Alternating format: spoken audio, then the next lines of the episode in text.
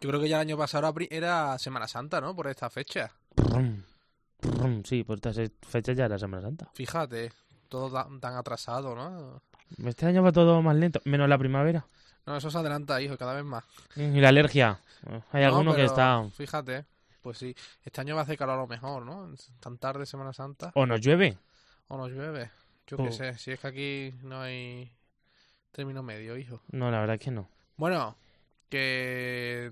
A ritmo de Semana Santa arrancamos, ¿no? No, hijo, parecemos Herrera ya también. Venga.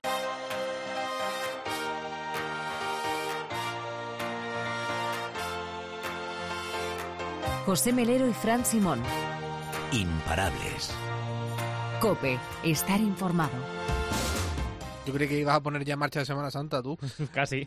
¿Qué tal? Bienvenidos, bienvenidas, eh, amigos de Imparables. Muchas gracias por escucharnos por 19 semanas consecutivas y que, no es poco, eh, porque nosotros tenemos lo nuestro también, sí. Bueno, reciban un saludo de José Melero. Y de Fran Simón. Y con el programa de hoy, pues vamos a abordar dos temas que a lo mejor no están de rabiosa actualidad, ¿no? Pero sí que son temas bastante interesantes y que siempre es conveniente abordar.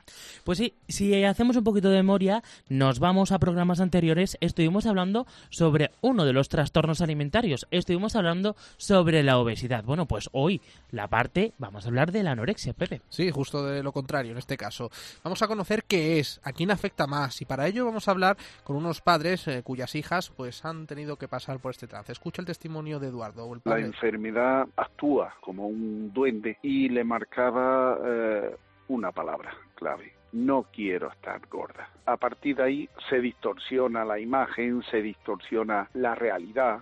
Hablaremos también con una psicóloga experta en este tipo de trastornos. Sobre todo incide que la anorexia no solo afecta a mujeres, son cada vez más los hombres que padecen este tipo de conducta tan negativa para el cuerpo. Sí, y el segundo tema que vamos a abordar es sobre el temor que tienen las familias con algún hijo o hija escolarizado en un centro de educación especial, y es que este tipo de centros podrían, ojo, dejar de existir a partir del año 2025, aunque parezca una fecha lejana, bueno, pues no lo es tanto, está a la vuelta de la esquina, y esa fecha es la que maneja el gobierno de España bajo el marco de una futura reforma educativa con el objetivo, bueno, de adaptar los centros educativos ordinarios a una completa inclusión, con alumnos que tengan algún tipo de discapacidad, sobre todo intelectual. Pues esto es solo una pincelada de lo que traemos en el programa que viene cargado de realidades que gente, bueno, pues como tú, como José, como yo, como cualquiera.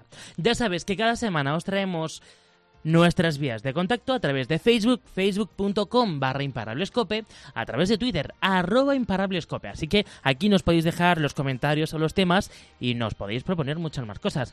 Y es que cada semana sois más los que os sumáis a la comunidad imparable. Bueno, y también el tema del cierre musical, ¿no? Que lo pueden hacer, escribe nuestros muros de los perfiles, ya sabes, de las redes sociales, Facebook y Twitter. Y bueno, pues el tema que tú elijas, tranquilos que os lo ponemos antes o después o los pondremos al final del programa. Pues sí, y ya sabéis que es que juntos hacemos imparables. Los saludos de José Melero y de Fran Simón, así que aquí, ahora mismo, arrancamos el programa 19 de Imparables. Bienvenidas, bienvenidos.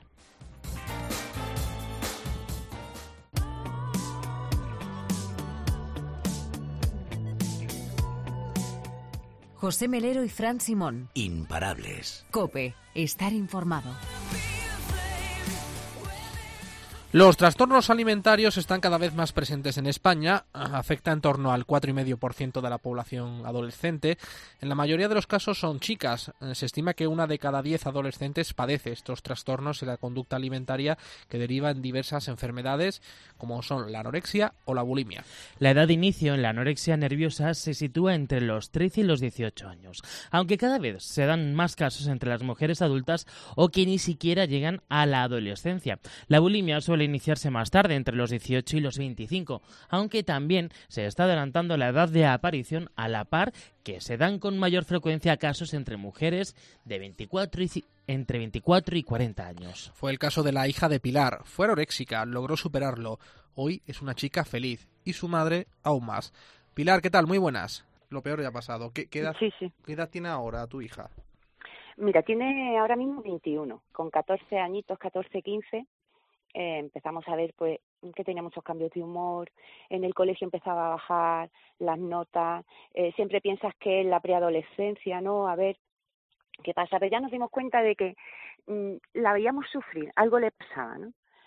y tuvimos muchísima suerte, la verdad, porque mm, gracias a que yo tengo familia psicólogo, hermana y eso, me pusieron rápidamente en contacto con Adaner y, y con, con Elka, ¿no?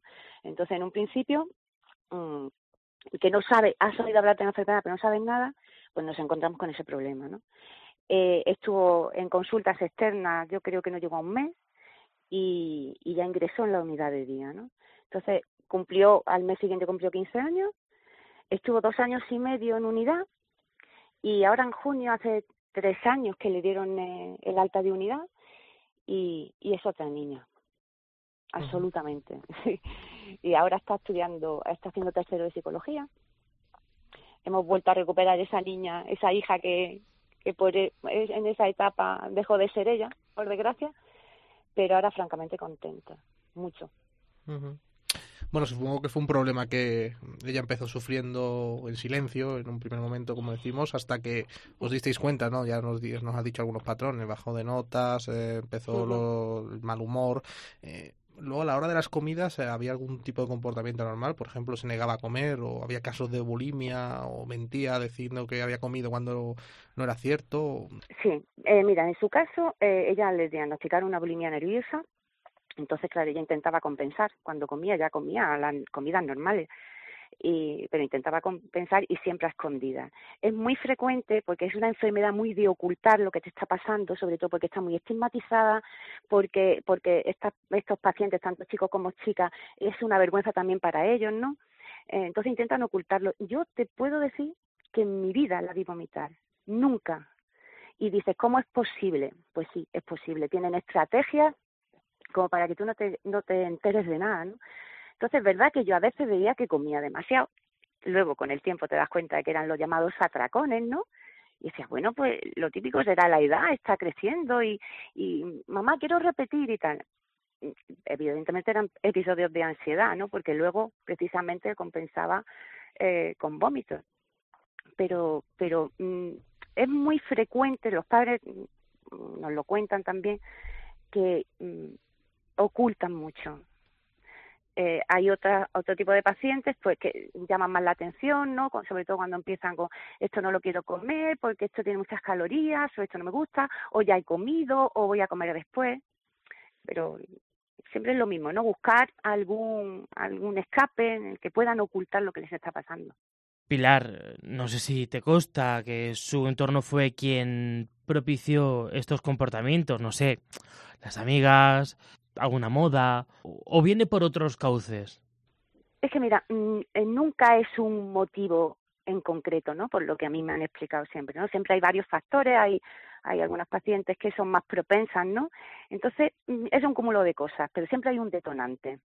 En el caso de mi hija fue un caso de bullying clarísimo en el colegio, muy pequeñita, cambió de cole y se encontró pues con un ambiente que no era muy propicio, con lo cual cuando tú eres pequeña y, y te repiten que eres fea, que eres tonta, que llega un momento que no hace falta que, que, que nadie, quiero decir, tú ya te lo crees, no hace falta que nadie te lo diga. Y vas creciendo con eso. Cuando llega ella, por ejemplo, en su caso, estoy hablando de ella, a esa adolescencia o esa preadolescencia, eclosiona.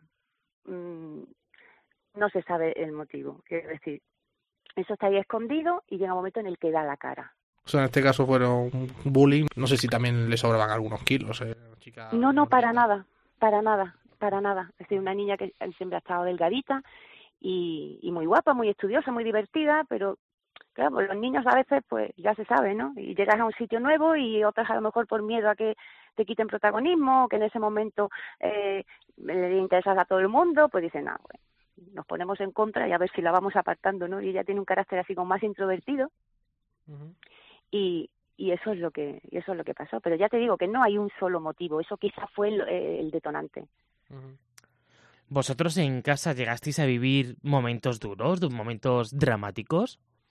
Eh, no, mira, el pronóstico de ella siempre fue muy bueno. Bueno en el sentido de que ella aceptó ingresar, ella aceptó curarse, eh, llevaba las pautas, siempre nos comentaba, una niña relativamente dócil, pero a pesar de eso, es, es difícil.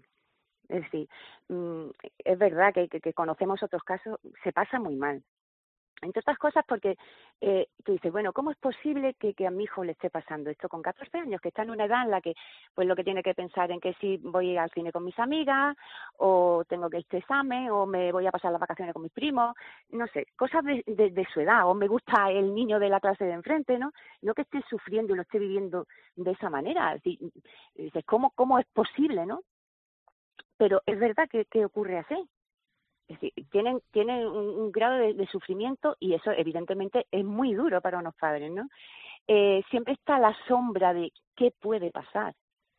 Eh, de, le puede llegar la ansiedad a un nivel tal que, que, que se plantee, ¿no? A atentar contra su, su vida. Eh, pues la verdad es que muchas veces lo piensan, ¿no? Lo piensas cuando sabes que hay casos que ha sido así, ¿no? Y, y en un momento determinado no sabes lo que se le puede pasar por la cabeza. Y entonces, ¿ha habido más de una noche en vela? Por supuesto que sí.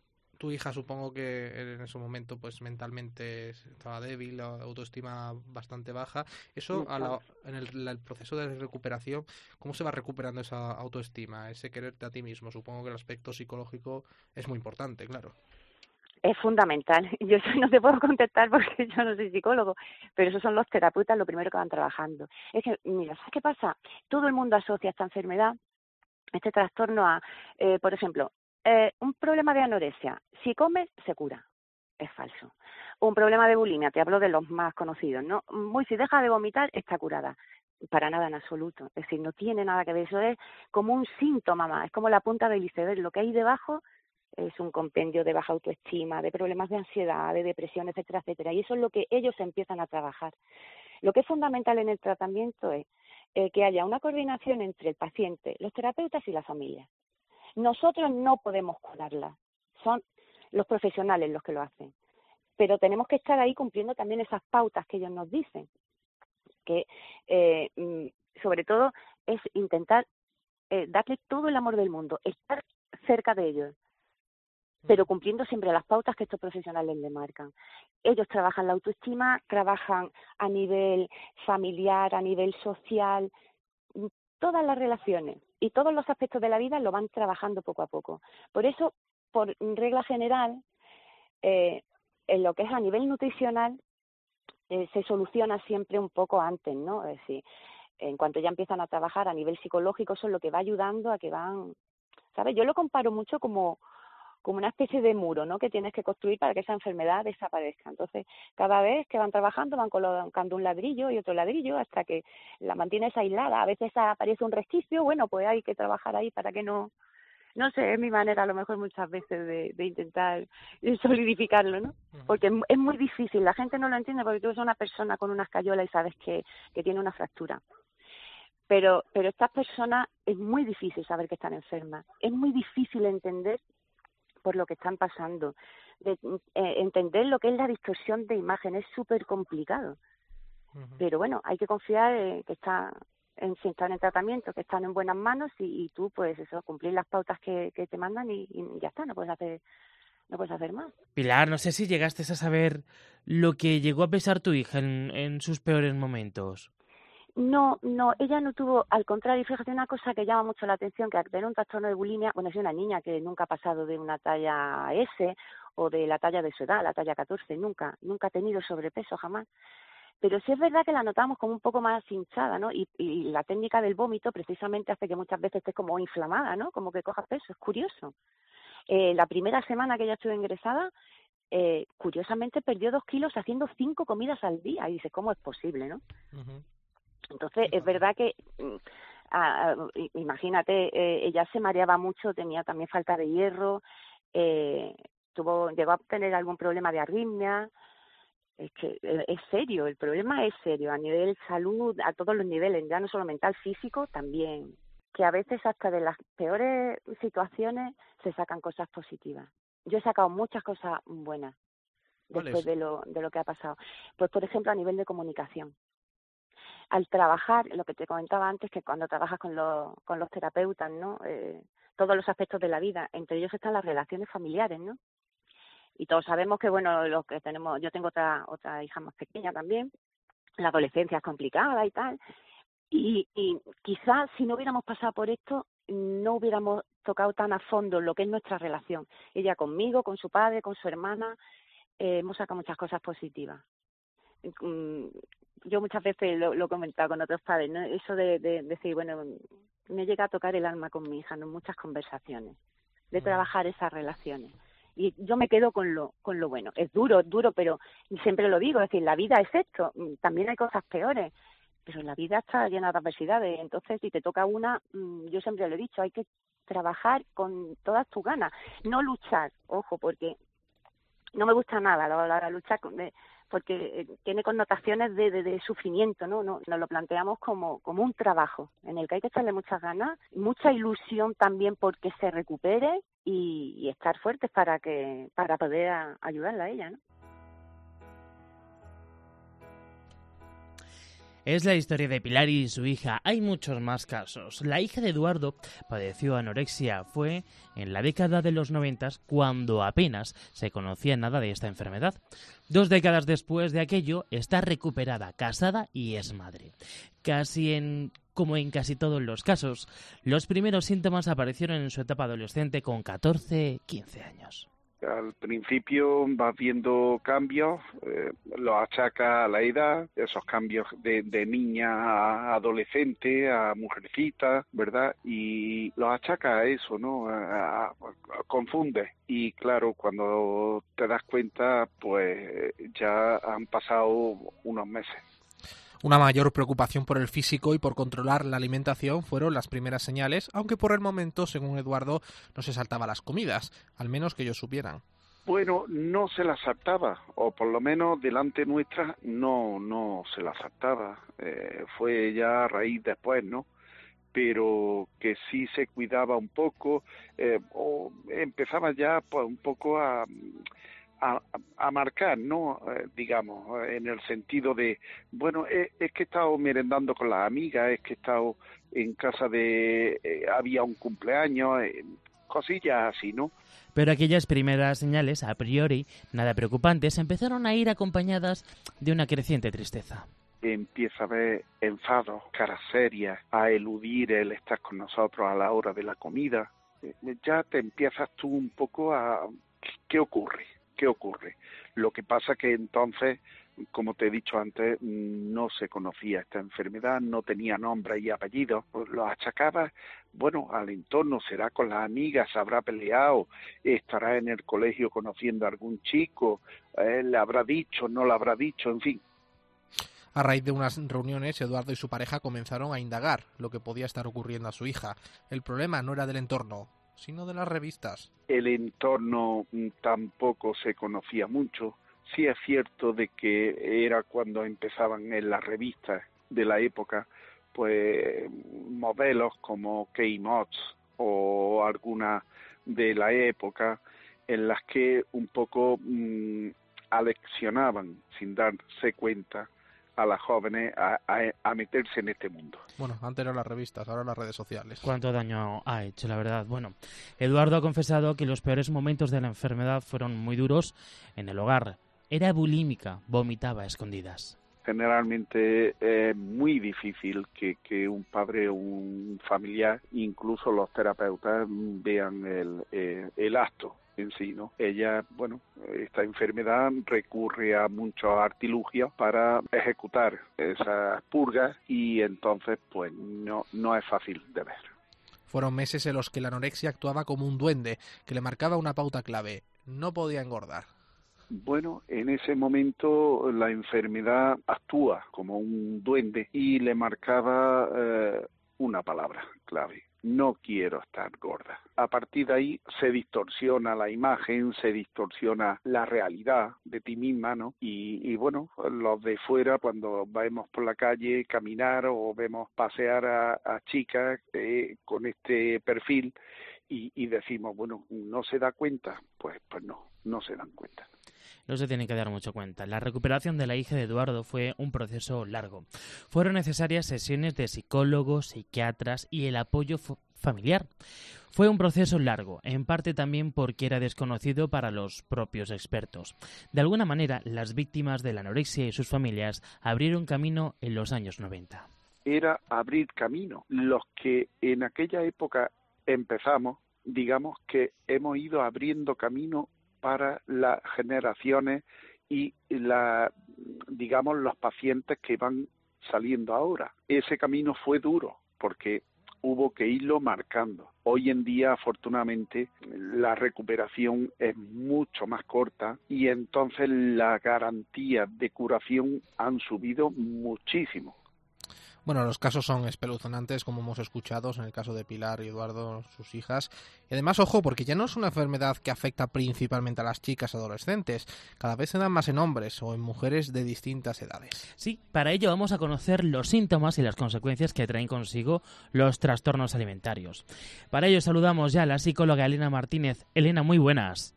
Muy buenas. Lo primero, ¿qué es la anorexia? Bueno, pues la anorexia está eh, considerada dentro de los trastornos de conducta alimentaria como una patología psicológica eh, que tiene gran repercusión también en el aspecto físico.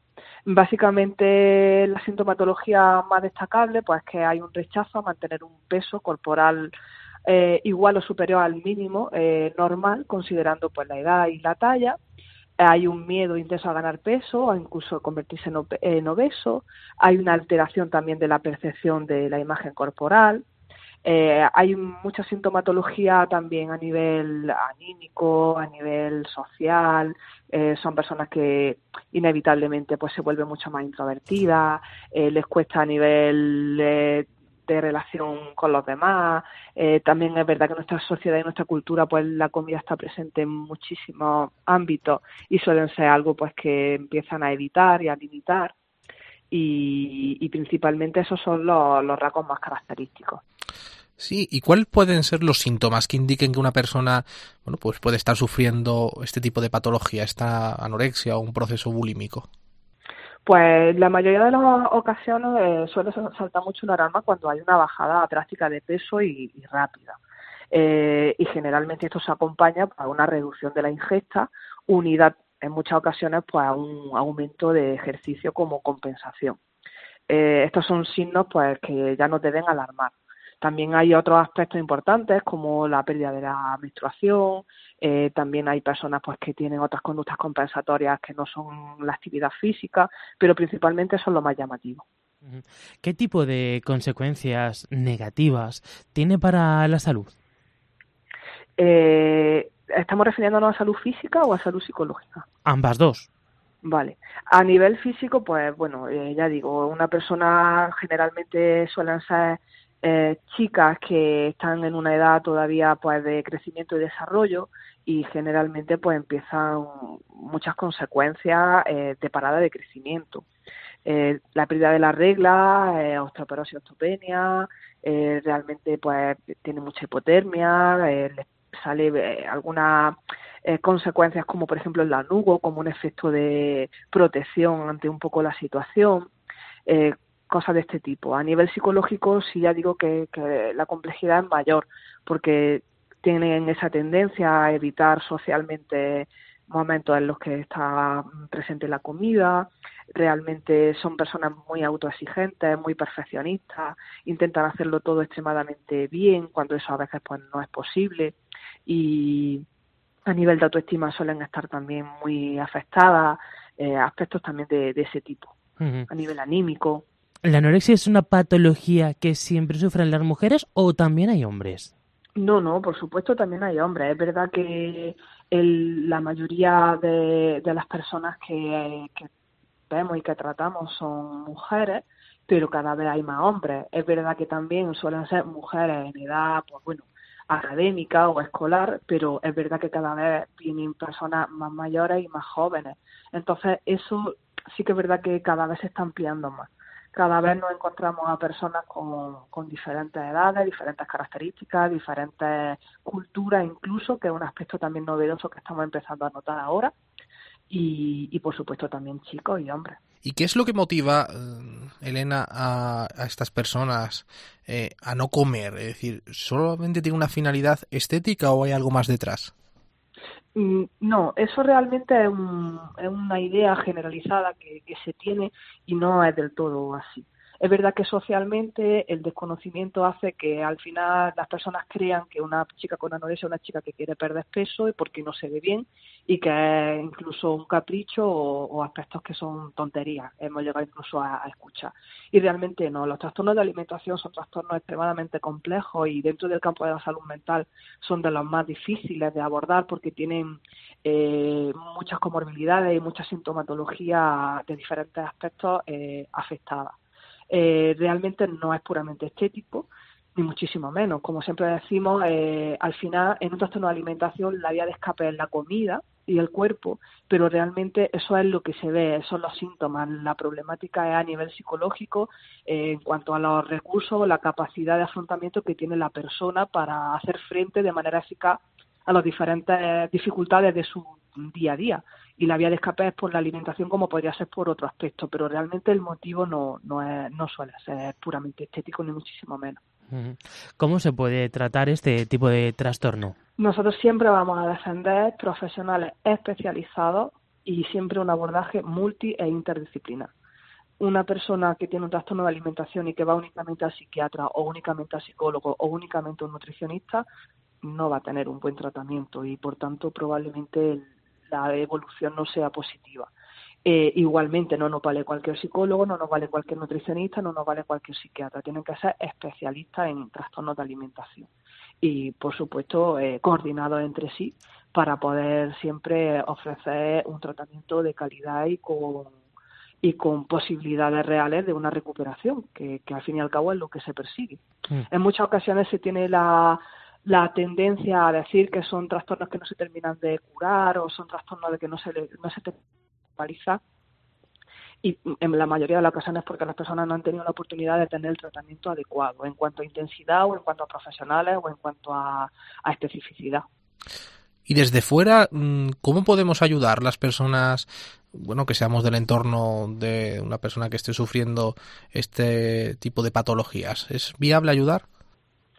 Es complejo porque en muchas ocasiones al inicio sobre todo eh, son personas que, que no demandan esa ayuda, las personas con anorexia. Entonces, como no hay una demanda de, ayuda, es difícil acceder a ello. Eh, siempre recomendamos que más que eh, posicionarnos solamente en resaltar la, sintomatología física de la pérdida de peso, de que una reducción de la ingesta, donde la persona lo va a aceptar mal, eh, siempre intentamos un poco tirar por la parte más, más psicológica, a nivel de, pues, te veo más triste, te veo que algo no funciona bien, creo que deberíamos ir a algún sitio que te ayudaran, sobre todo por esa parte. La parte que va a confrontar la alimentación generalmente va a ser más recibida por, mm. por ella. Pues Elena Martínez, gracias por estar con nosotros en Imparables. Pues muchísimas gracias a vosotros. Bueno, pues de, de esto se sale y nos lo ha explicado muy bien bueno, la psicóloga Elena. Sí, bueno, y también los casos de Eduardo y Pilar, sus hijas han conseguido salir adelante. Oye, hoy son felices, pero lo más importante hay que quedarse con esa idea. Se sale, sí, pero con el tratamiento adecuado, psicología, psiquiatría y, bueno, por supuesto ya nutrición. Y bueno, pues, bueno, lo mejor es que no exista este tipo de problemas y, bueno, para eso, pues, hay que tener una mentalidad fuerte también, supongo, y no dejarse influenciar. Bueno. Estamos nada más en una sociedad que, como hemos dicho antes, entre las redes sociales y, las revistas y la televisión. Sí, bueno, ahora quizá más las redes sociales, ¿no? Lo que tiene más fuerza, sobre todo entre los jóvenes. Pues Hay que tener cuidado. Bueno, ¿cambiamos de tercio? Sí, vámonos.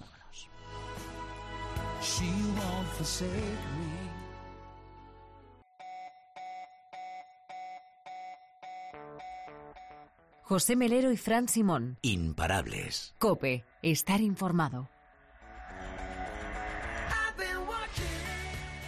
Es un temor por parte de las familias con algún hijo o hija escolarizado en centros de educación especial como consecuencia de una parálisis cerebral o una discapacidad intelectual severa. Podrían dejar de existir a partir de 2025. Es al menos la intención del Gobierno de España en el marco de la reforma educativa en la que se está trabajando.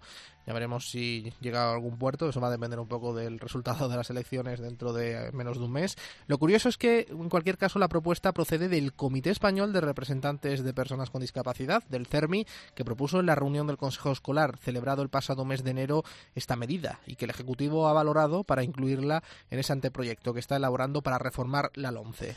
El Gobierno plantea que todos los centros educativos del país estén adaptados para una completa inclusión y dotarlos de las herramientas las que cuentan los centros de educación especial.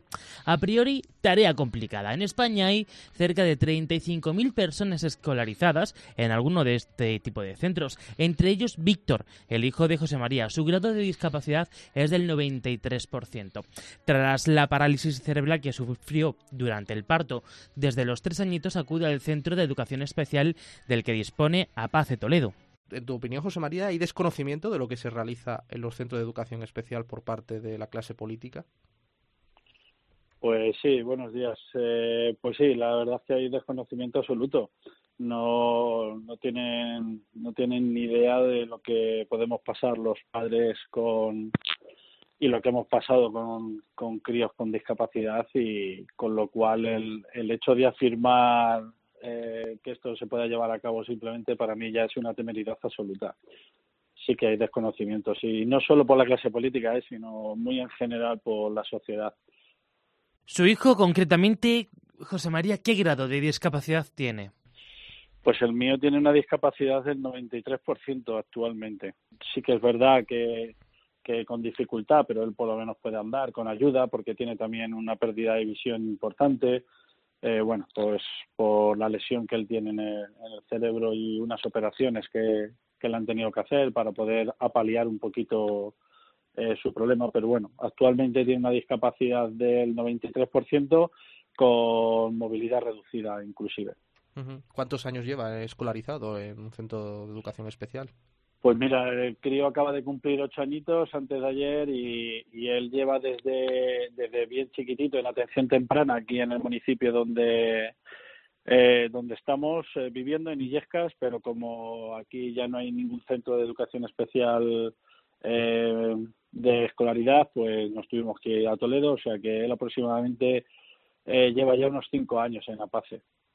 ¿A tu hijo qué le aporta eh, José María, estar escolarizado en, en este centro especial?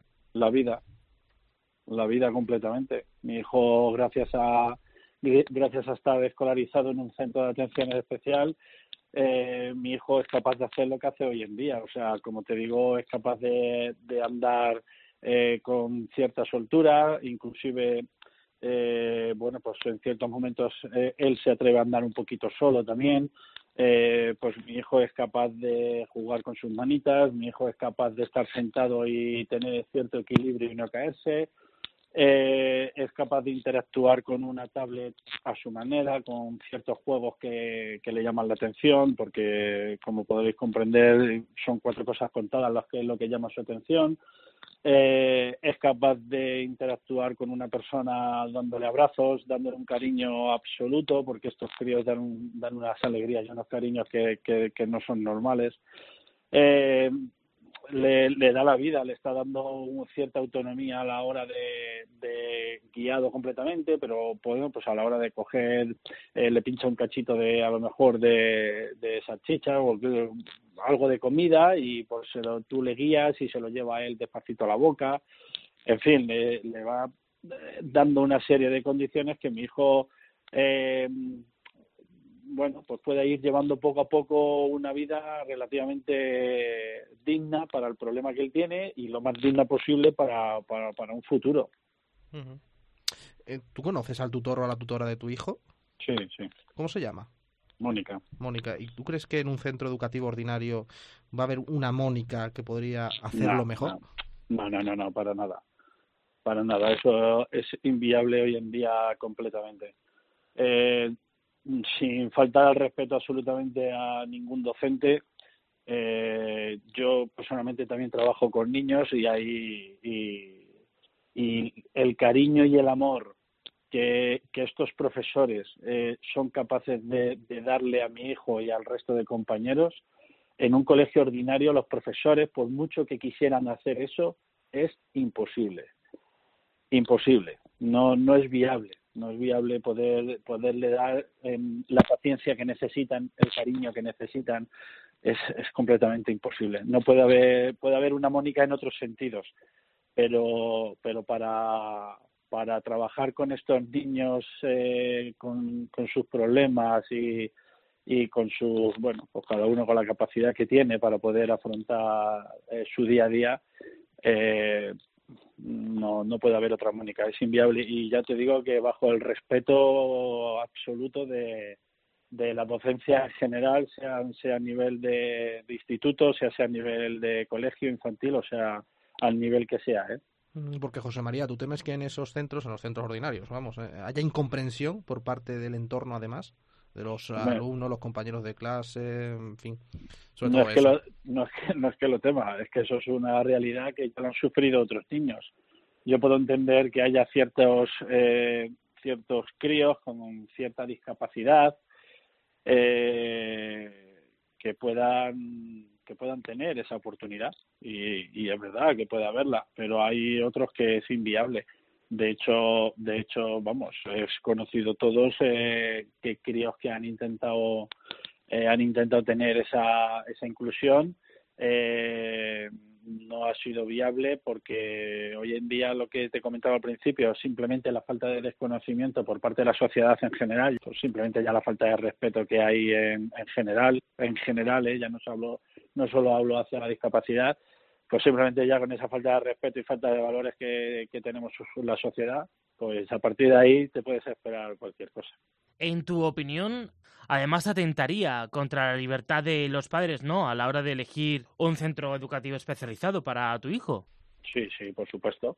Yo, igual que tengo derecho a elegir eh, eh, médico, inclusive una segunda, una segunda valoración de cualquier profesional eh, sanitario, pues también tengo derecho a elegir dónde quiero llevar a mi hijo. Si quiero que vaya a un centro ordinario, si no quiero que vaya a un centro ordinario, y si es dentro de, de un centro que no es ordinario, o sea, de, de, de bueno, pues educación especial, pues también tengo derecho de llevarlo a un centro que sea público o que sea concertado, como en este caso eh, es nuestra situación. Creo que sería todo lo contrario. Creo que se nos deberían de facilitar muchas más cosas de lo que se nos facilitan en cuanto a la administración y en cuanto a, a muchas cosas, porque tenemos nada más que escalones por todos los lados. ¿Qué os podrían no solo las facilitar? aceras y tal. Sí, ¿qué os podrían facilitar en este ámbito? Pues mira, se nos podría facilitar sin ir más lejos que, por ejemplo, la declaración de la renta, por ejemplo, para lo- las personas, en este caso, que tenemos un familiar con discapacidad, eh, pues la declaración de la renta pues son de las últimas que de las últimas que se hacen o de las últimas que se revisan, dicho por un funcionario eh, el año pasado. Eché en tiempo y en forma eh, la declaración de la renta y, y te cogen y te hablan de, eh, que ves que a tu alrededor a todo el mundo le están haciendo la devolución pertinente y tú no, van pasando los meses. Eh, bueno, pues me fui a un, a un centro, a un centro de Hacienda y la respuesta por el funcionario es que como tenemos una situación especial, que las situaciones especiales se dejan para más adelante. ¿Cuál es mi sorpresa? Que le digo, porque es una situación especial.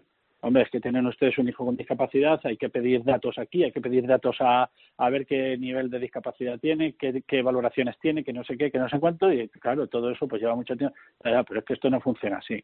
Yo creo que no debería de ser así. Pues yo no, ya le, no le estoy diciendo que a mí me devuelvan la renta antes que a otra persona, pero tampoco me pongas el último, porque creo que si hay que hacer algo de eso, precisamente eh, es, este sector, precisamente no creo que tengamos que ser los que somos. Eso por ponerte un ejemplo, que bueno, pues te puedes encontrar bastantes más cosas. Mi hijo, y vuelvo a repetir, que si al final eh, esto se lleva a cabo y mi hijo tiene que ir y tal, pues mi hijo se le acabará las poquitas, poquitas posibilidades que tiene de tener una vida relativamente digna, se le acabarán absolutamente, totalmente. O sea, imposible decirlo más claro de lo que lo estoy diciendo. ¿Hasta dónde puede llegar, eh, Víctor? ¿Hasta dónde cree Mónica como experta dónde puede llegar en este centro? Pues mira, eso ahora mismo es muy complicado. Lo que sí que tenemos, eh, lo que sí que nosotros como padres tenemos claro, porque así se nos ha trasladado desde, bueno, pues desde distintos ámbitos, eh, en este caso de, de expertos sanitarios, de que le tratan al niño, porque como comprenderéis, eh, problemas sanitarios tenemos todos los que queramos y más, y, y especialidades todas las que queremos y más, el niño mm, va a ser dependiente toda su vida. El niño va a ser 100% dependiente toda la vida. ¿Hasta dónde pueda llegar? Pues es, es complicadísimo, complicadísimo, porque no solo no solo depende de no solo depende del trabajo de, en el colegio, el cual quiero agradecer públicamente lo que hacen por nuestros hijos y bueno, en este caso concreto por, por el mío, porque es una vamos es una maravilla y, todos los días luchan diariamente al 100% para que mi hijo tenga un mínimo de y todos los niños que están ahí tengan un mínimo de calidad de vida todos los días. Eh, bueno, él va a ser dependiente 100% toda su vida porque porque las lesiones que tiene son son graves, son lesiones bastante severas y entonces eso es así, no va a poder ser dependiente dependiente nunca. Luego hay otros factores a tener en cuenta como, como es la propia la propia medicación que, que también son en este caso mi hijo es, es, epiléptico y los fármacos antiepilépticos pues hacen que las neuronas no trabajen como tienen que trabajar, con lo cual el aprendizaje del niño también es, es bastante más, más lento. Entonces, Cuanto más fármacos tome, actualmente está tomando cuatro antiepilépticos, ha llegado a tomarse cinco, junto con otras ah, medicaciones. Entonces, cuanto más fármacos tome o más dosis tome, pues todo eso también se nota. Entonces, bueno, es, es complicado dar eso, es decir hasta dónde va a poder llegar o no, porque es complicado. Benjamín no conocía la importancia de los centros de educación especial hasta que llegó al mundo Sara, su hija de 12 años que padece parálisis cerebral. Cada mañana acude a uno de estos centros en Toledo, junto a otros cinco alumnos. Cuando nació se preguntaba dónde podría ir Sara. Desde luego a un colegio, pues normal, ¿no? Estos centros especiales le aportan una rutina.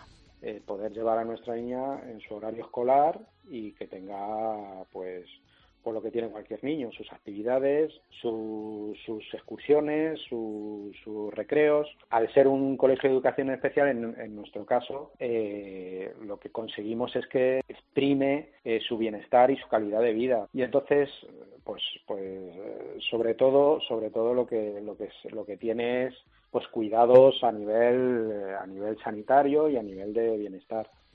Para Benjamín es una locura radicar estos centros. Sería imposible en un colegio ordinario conseguir este grado de inclusión. No es un tema de los profesores, es un tema de, medios, también es verdad de formación, de, material, de, entorno. Nuestra hija en un colegio ordinario es que sería impensable, vamos, porque ni existen los medios, ni existen las personas, ni existen las circunstancias.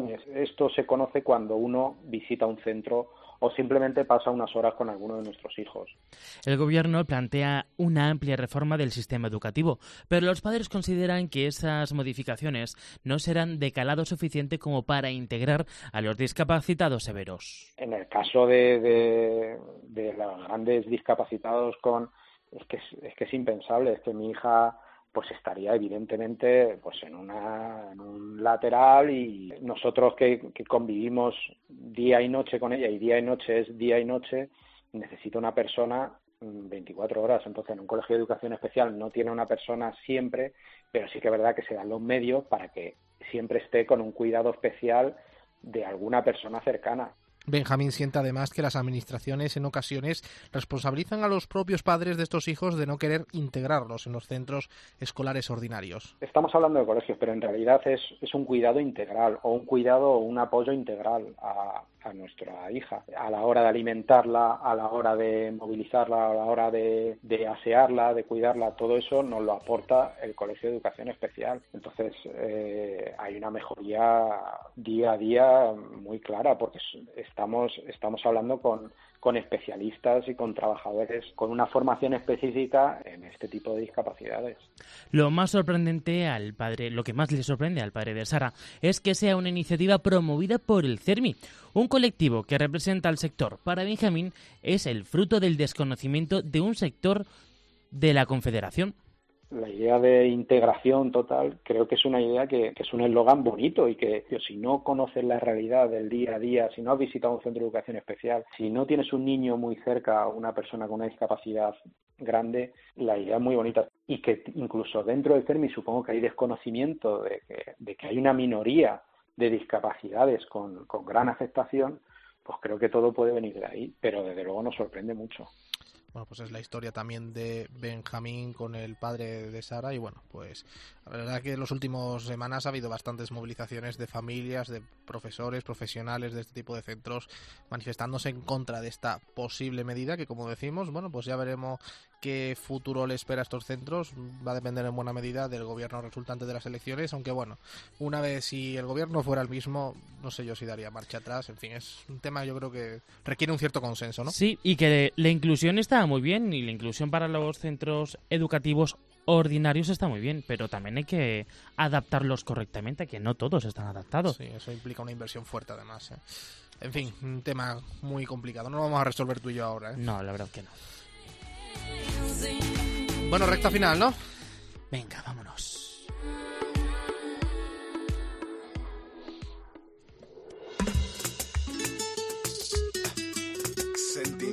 José Melero y Fran Simón. Imparables. Cope, estar informado.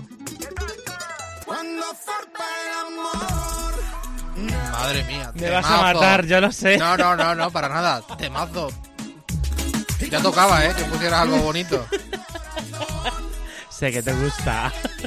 Pero esta es una versión más renovada, ¿eh? Sí, sí, y ahora te, y ahora te cuento el por qué. Bueno, tú sabes quién es, hombre, sí lo sabes, los últimos reyes de las gasolineras y de las cintas de casete. Hombre, unos grandes. ¿Los Camela? pues mira, éxitos como eh, los chistes verdes de Arevalo, ¿quién no se acuerda de esos chistes verdes cuando íbamos a la playa? Eh, los chichos, los chunguitos, el... ¡Ay, porque me enseñó! Han marcado toda una época y oye, y ellos también. Y es que este 2019 están celebrando los 25 años del grupo. 25 años lleva ya Camela. 25 años lleva ya Camela, fíjate. Fíjate. Para no acordarse del sueño contigo que me has dado. Y este cuando zarpa el amor. La verdad es que esta versión a mí personalmente no me gusta mucho. ¿No? No, hombre, yo soy más de la original. Yo Yo, soy más de- la copia y el original me quedo con la original. Exactamente. Siempre. siempre. Esa versión remezclada. De bueno. Juan Magán y Sí, sí, Camela, sí. exactamente. Es un poco reggae, hay un poco... Sí, lo que te gusta a ti, vamos, el reggaetón. Este de reggaetón tiene poco, ¿eh? No, no, este no tiene nada de reggaetón. Este tiene de electro latino.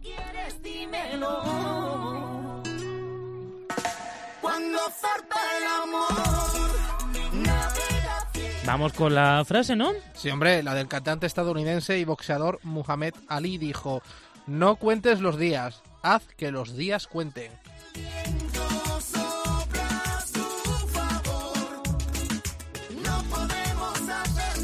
¿Qué ha puesto el cantante? ¿Desde cuándo Mohamed Ali es el cantante? El boxeador. Boxeador, eso sí, boxeador, sí. He dicho cantante. Has dicho cantante, no, No, sé hombre, por no, por favor. Bueno, error Ali. de guion, eso, eh. Mohamed Ali. Ali. Es. Repite la frase tú, anda, que, quede, que no quede ridículo. Bueno, Mohamed Ali, boxeador estadounidense, dijo: No cuentes los días, haz que los días cuenten.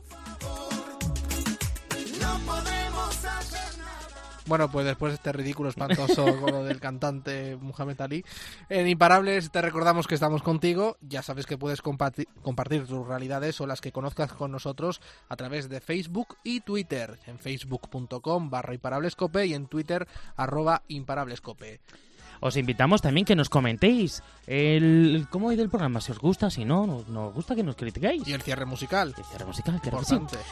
Aquí nos tienen, aquí nos tenéis, para lo que gustáis. Recordad, aquí juntos somos Imparables.